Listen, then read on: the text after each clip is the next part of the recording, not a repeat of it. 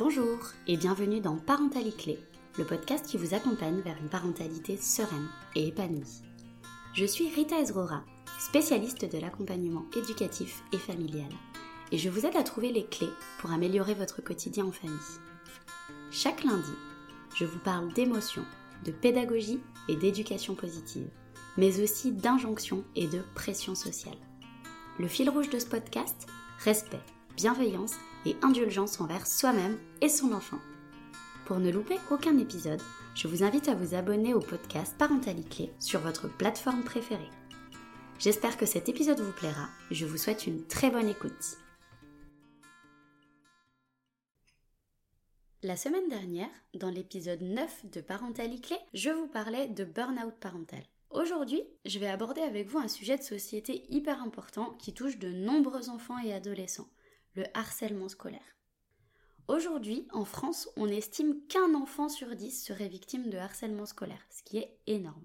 Le psychologue suédois, si je dis pas de bêtises, ou peut-être norvégien, mais je crois qu'il est suédois, Dan Olveus, en 1999, il a défini le harcèlement scolaire comme tel. Il dit que c'est lorsque l'enfant est exposé de manière répétée et à long terme à des actions négatives de la part de un ou de plusieurs élèves. Cette violence, elle peut être verbale, avec les insultes, les moqueries, les railleries. Elle peut être également non verbale, avec les grimaces ou les gestes obscènes, par exemple. Elle peut être psychologique, avec la propagation de rumeurs, le processus d'isolement, le cyberharcèlement, ou dans les cas les plus graves, l'incitation au suicide. Et elle peut être également physique, avec des coups, des bousculades, des menaces, etc. Le harcèlement scolaire possède plusieurs caractéristiques. Dans le cadre du harcèlement scolaire, la violence, est vraiment tout le temps répétée et elle est reproduite sur une longue période qui va vraiment venir rendre la vie de l'enfant infernale pendant des jours et des jours et des jours, voire des semaines, voire des mois, voire des années. La deuxième caractéristique que j'ai relevée, c'est le rapport de domination.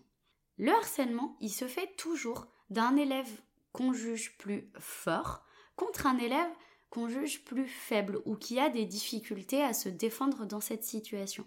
Ou d'un groupe contre un élève isolé. Ou encore des plus âgés sur les plus jeunes. Donc il y a toujours un rapport de domination qui se met en place en plus du rapport de répétition. Et puis la troisième chose, c'est qu'il y a une réelle intention de nuire. Ça, on ne peut pas le nier. Bien que ce soit des enfants, on ne peut pas nier que dans le harcèlement scolaire, il y a toujours une intention de nuire. Le jeu, avec des gros guillemets, qui à la base n'est pas forcément malveillant, il le devient quand le processus il va vraiment s'installer dans la durée. Au fil du temps, l'agresseur, il a vraiment l'intention délibérée de nuire, même s'il va toujours dire "Ah mais c'est un jeu, ah mais c'est pour rire". Non, l'intention de nuire est bel et bien présente. Est-ce qu'il y a des critères pour devenir cible d'un harcèlement? Eh bien, heureusement ou malheureusement, je ne sais pas trop comment le dire, non. Euh, n'importe qui peut se trouver visé par du harcèlement scolaire, puisqu'en fait, tout, absolument tout et n'importe quoi peut servir de prétexte au harcèlement. Ça peut être le physique, l'intelligence, les vêtements, la classe sociale, l'origine ethnique. Donc en fait, n'importe quel enfant, n'importe quel ado peut devenir la cible de harcèlement scolaire. Le harcèlement à l'école, il est très difficilement visible par les adultes parce qu'en fait, il se produit systématiquement en dehors de leur présence, que ce soit en dehors de la présence du personnel éducatif ou médical de l'établissement scolaire, mais aussi en dehors de la présence des parents. Donc voilà, il faut vraiment essayer de ne pas culpabiliser quand on a du mal à cibler ou à repérer que notre enfant est victime ou auteur de harcèlement, puisque en fait tout se déroule en dehors de votre présence. Donc par définition, c'est hyper difficile à repérer. Je voudrais vous parler maintenant de la dynamique du harcèlement scolaire. Déjà, il se différencie des autres formes de harcèlement puisque c'est quasiment toujours un phénomène de groupe. En fait, le harceleur, il a vraiment besoin de témoins, de spectateurs pour que le harcèlement fonctionne. L'intérêt se trouve vraiment dans le regard des autres. Quand le regard les spectateurs n'existent plus, le harcèlement souvent cesse. Les pères, les spectateurs, ils peuvent être supporters, ils vont participer au harcèlement, soit ils sont simplement spectateurs, donc ils font rien mais ils ne disent rien non plus, soit ils sont défenseurs. Et dans ces cas-là, ils s'interposent ou alors ils aident la victime.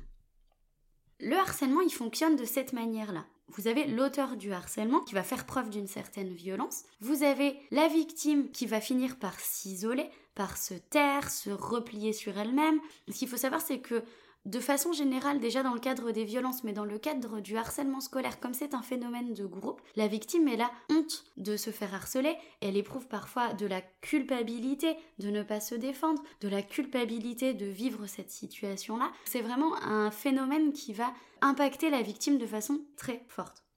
Ce qu'il faut savoir également, c'est que le harcèlement, il va vraiment évoluer d'une manière différente en fonction du comportement des pères. Donc c'est pour ça qu'on parle de phénomène de groupe. Il y a effectivement la, personne qui harcèle, il y a effectivement la victime, mais tous les gens qui sont autour de ça vont faire en sorte que cette dynamique de harcèlement perdure, s'amplifie ou s'arrête. Si le harceleur trouve beaucoup de témoins pour rigoler, pour l'assister, pour se moquer de la victime, le harcèlement va vraiment se renforcer. Au contraire, si les pères se désintéressent ou s'ils s'interposent, le harcèlement va s'atténuer ou cesser. Les conséquences du harcèlement, elles sont évidemment multiples. Le harcèlement scolaire, c'est une violence. Et comme toute personne qui subit une violence permanente, répétée et subie de façon imprévue, la personne est en état de stress chronique. Ça veut dire qu'elle va se mettre en état d'hypervigilance parce qu'elle ne sait pas quand cette violence va lui tomber dessus, parce que cette violence, elle vient vraiment menacer sa construction personnelle. Dan Olveus, il estime qu'un adolescent qui est harcelé à l'école a quatre fois plus de risques d'avoir des idées suicidaires qu'un autre jeune. Parmi les conséquences, on retrouve la perte de l'estime de soi, le désinvestissement scolaire et du coup une baisse des résultats scolaires, l'absentéisme, la phobie scolaire, certaines maladies psychosomatiques, des lésions physiques et potentiellement de la dépression. Alors, quels sont les signaux d'alerte pour repérer qu'un enfant est potentiellement victime de harcèlement scolaire? Si votre enfant se trouve en situation de détresse ou que vous observez une réactivité physiologique lorsque votre enfant va être confronté à des situations qui lui rappellent le harcèlement. Par exemple, quand il est au parc et qu'il voit un autre groupe d'enfants et qu'il se met vraiment à rentrer en situation de terreur alors qu'il s'est rien passé, ce sont vraiment des choses qui doivent vous alerter. Il y a également l'évitement des éléments qui vont rappeler à votre enfant la situation qu'il doit fuir. Donc les personnes, les lieux, bah, l'école évidemment ou le bus, etc. Les activités extrascolaires où vont être présents soit l'auteur de harcèlement, soit les pères qui vont se moquer avec lui, etc. Donc vraiment si vous observez de la détresse, des évitements, des cauchemars, déjà c'est un signal d'alerte. Ensuite, vous avez tout ce qu'on va appeler les altérations cognitives ou émotionnelles. Donc c'est des croyances négatives que vous allez voir de façon persistante ou exagérée dans votre enfant au sujet de lui-même, euh, au sujet des autres, au sujet du monde. Si vous observez également une tendance à se blâmer, des émotions négatives qui sont persistantes comme la peur, la terreur, la colère, la culpabilité, la honte, Également, si, votre enfant, si vous voyez que votre enfant perd de l'intérêt pour des activités qui d'habitude lui tiennent à cœur, etc., ça aussi, il faut vraiment pas le prendre à la légère. Ce qu'on va pouvoir également observer comme signaux d'alerte, c'est l'irritabilité de votre enfant ou des excès de colère, des comportements imprudents ou autodestructeurs, par exemple avec la prise de drogue, avec le fait de rouler vite si vous avez un adolescent qui a un scooter et qui fait des énormes excès de vitesse, vous allez pouvoir également observer chez votre enfant une certaine hypervigilance. Si votre enfant il regarde partout quand il va à l'école ou dans le bus, ou si vous le sentez vraiment monter en stress, monter en pression quand vous attendez le bus avec lui ou quand vous attendez l'ouverture de l'école, etc. Si vous voyez que quand vous vous approchez de votre enfant, votre enfant sursaute. Si vous observez également des difficultés de concentration, des difficultés liées au sommeil, toute cette liste-là, c'est une liste énorme, je vous l'accorde. Et le moindre symptôme ne veut pas forcément dire que votre enfant est victime de harcèlement scolaire. Ce que j'ai vraiment envie que vous compreniez aujourd'hui, c'est que ces caractéristiques et ces symptômes, ils sont vraiment plus ou moins présents en fonction de l'enfant, de son caractère, de sa personnalité, mais aussi des situations et de la gravité du harcèlement. Ce qu'il faut garder en tête, c'est que tout changement de comportement brutal de votre enfant doit vous interroger. Et ça, quel que soit l'âge de votre enfant. Même si à l'adolescence, on observe effectivement des changements au niveau comportemental qui sont assez importants, Écoutez-vous en fait, dès que vous allez sentir que votre enfant il change un petit peu de comportement et que ça sent pas très bon, généralement vous avez un instinct de parent et votre intuition arrive vraiment à vous dire là, j'ai l'impression qu'il y a un truc qui colle pas. Alors peut-être que ça peut être juste une engueulade avec un copain ou ça peut être juste une petite peine de cœur, ok, mais ça peut être aussi le signal d'alerte d'une situation qui va pas bien. Donc voilà, vraiment gardez en tête que tout changement brutal de comportement doit être pris au sérieux. Que faire si votre enfant est victime de harcèlement? Alors comme je vous disais, il faut vraiment s'inquiéter dès le départ en cas de changement brutal de comportement de votre enfant pour pouvoir ouvrir la communication avec lui. Si votre enfant est victime de harcèlement scolaire, la première chose à faire, c'est vraiment le rassurer sur votre soutien, sur votre présence. Et évidemment, pas le blâmer en disant Gna gna gna, mais tu sais pas te défendre. Non, vraiment, ne pas rentrer là-dedans, puisque ça, c'est une autre forme de violence et ça ferait que en rajouter au problème. Je vous fais pas de dessin. Donc vraiment essayez de le rassurer sur votre soutien inconditionnel et sur votre présence à ses côtés. C'est important également de mettre des mots sur le caractère grave et inadmissible du harcèlement scolaire et de toute forme de violence. Ce que vous pouvez faire également, c'est lui expliquer qu'il existe des solutions et bien lui dire que vous allez être à ses côtés dans la recherche de ces solutions et dans la mise en place de ces solutions pour que la situation de harcèlement s'arrête. Ensuite, je vous invite vraiment à en parler à un professionnel de l'établissement, que ce soit l'enseignant ou l'enseignante, un des enseignants ou des enseignantes dans le cadre du collège, le directeur ou la directrice d'établissement, l'adjoint ou l'adjointe, l'infirmier, l'infirmière scolaire, le médecin, le ou la psychologue scolaire, pour leur expliquer la situation, pour leur dire que votre enfant est victime de harcèlement et pour du coup commencer à aller ensemble à la recherche de solutions pour que cette situation s'arrête le plus rapidement possible. Si possible, je vous invite également à rencontrer les parents de l'enfant auteur de harcèlement dans le cadre de l'établissement scolaire. Je vous invite le plus possible à pas rencontrer les parents en dehors du cadre de l'établissement scolaire, ce sont les recommandations du gouvernement d'ailleurs, puisque ça peut vraiment faire encore plus escalader la violence auprès de votre enfant. Donc vraiment essayez de les rencontrer lors d'une réunion formelle à l'établissement scolaire. En cas de cyberharcèlement, vous pouvez également aller signaler les publications aux réseaux sociaux qui sont concernés, comme Facebook, Instagram, Twitter. Vous avez tout le temps un système de signalement. Vous pouvez le faire et ça va vous aider en fait à faire supprimer des publications qui nuisent à votre enfant. Et également, une solution qui est un petit peu plus drastique mais qui pour moi est essentielle, c'est vraiment aller porter plainte ou poser une main courante. C'est pas forcément facile de penser de cette manière puisque quand on est confronté à des enfants, effectivement, il n'y a rien de binaire. Mais c'est important de montrer à votre enfant aussi que la violence ne doit jamais rester silencieuse et qu'elle ne doit jamais être admise. Et donc porter plainte ou poser une main courante, c'est un acte symbolique pour vous et c'est aussi un acte symbolique pour votre enfant et pour l'auteur de harcèlement. C'est que vraiment, la justice a son mot à dire dans le cadre du harcèlement scolaire et de la violence en général.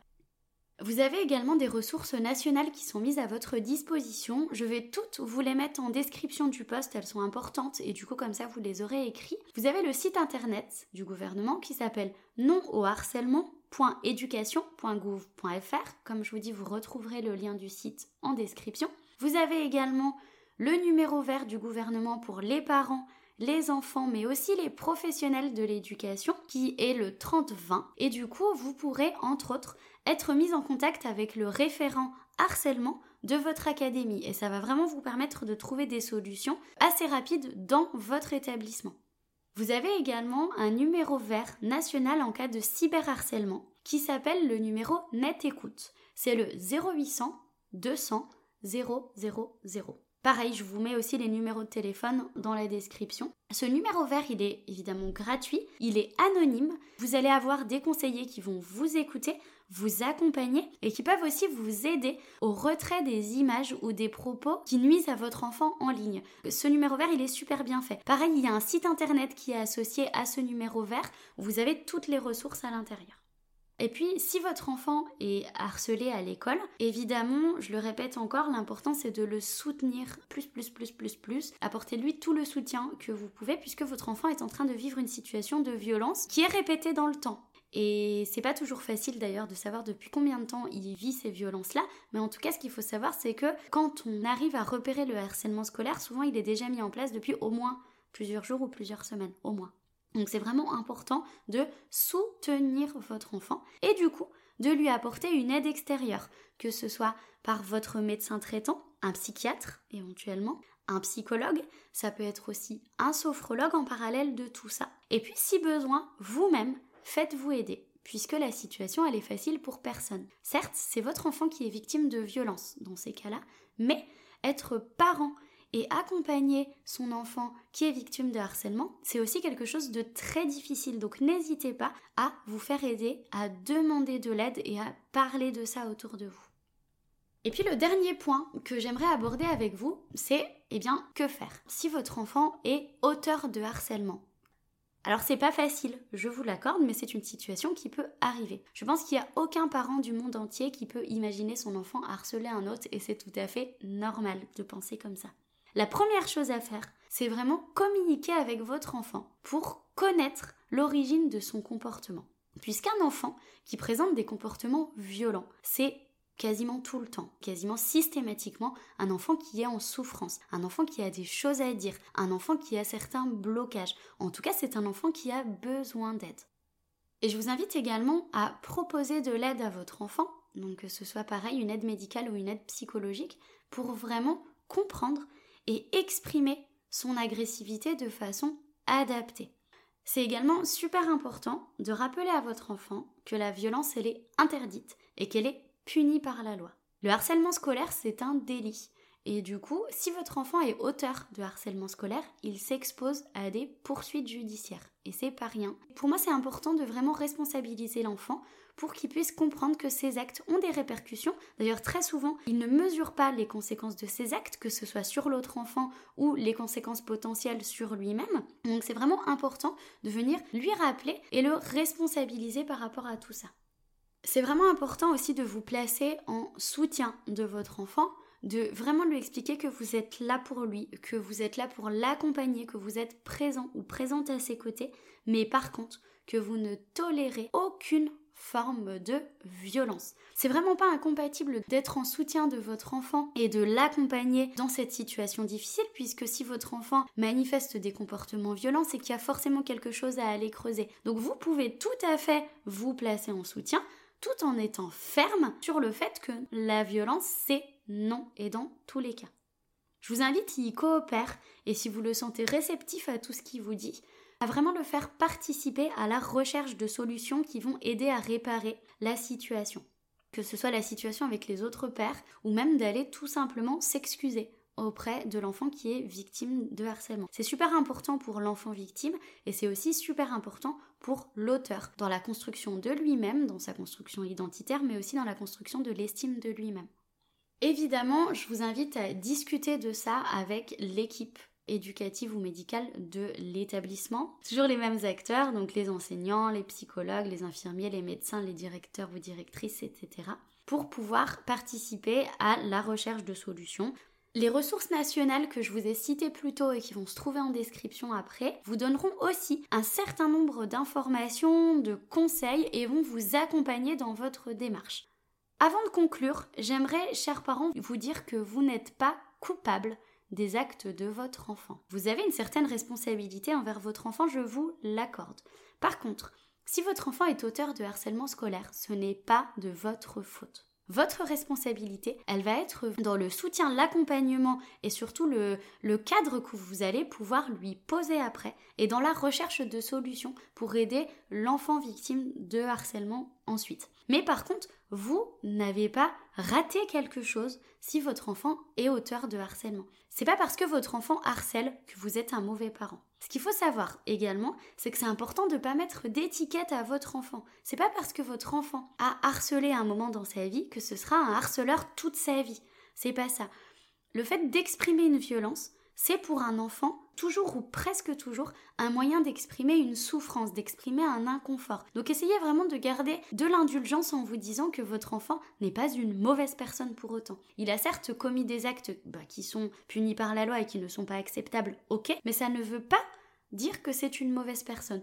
Donc vraiment, je vous invite à faire preuve d'indulgence avec vous-même et à faire preuve d'indulgence avec votre enfant. C'est pas parce que vous faites preuve d'indulgence et de bienveillance envers votre enfant dans ce cadre-là que vous cautionnez les actes qu'il a commis. Et voilà, c'est fini pour aujourd'hui. J'espère que cet épisode vous a permis de comprendre un petit peu mieux le harcèlement scolaire et d'avoir quelques ressources pour savoir comment agir si vous êtes confronté à un enfant qui est victime ou qui est auteur de harcèlement. Je vous retrouve la semaine prochaine pour le onzième épisode de Parentalité Je vous parlerai du regard des autres dans la parentalité. À très bientôt N'hésitez pas à soutenir le podcast en mettant une note et un commentaire sur votre plateforme préférée. Vous pouvez également le partager un maximum autour de vous. Si vous souhaitez en savoir un petit peu plus sur moi, je vous invite à consulter mon site web lion-accompagnementfamille.fr. Vous pouvez également me suivre sur les réseaux sociaux Facebook et Instagram sur le compte Rita Ezrura. À très bientôt!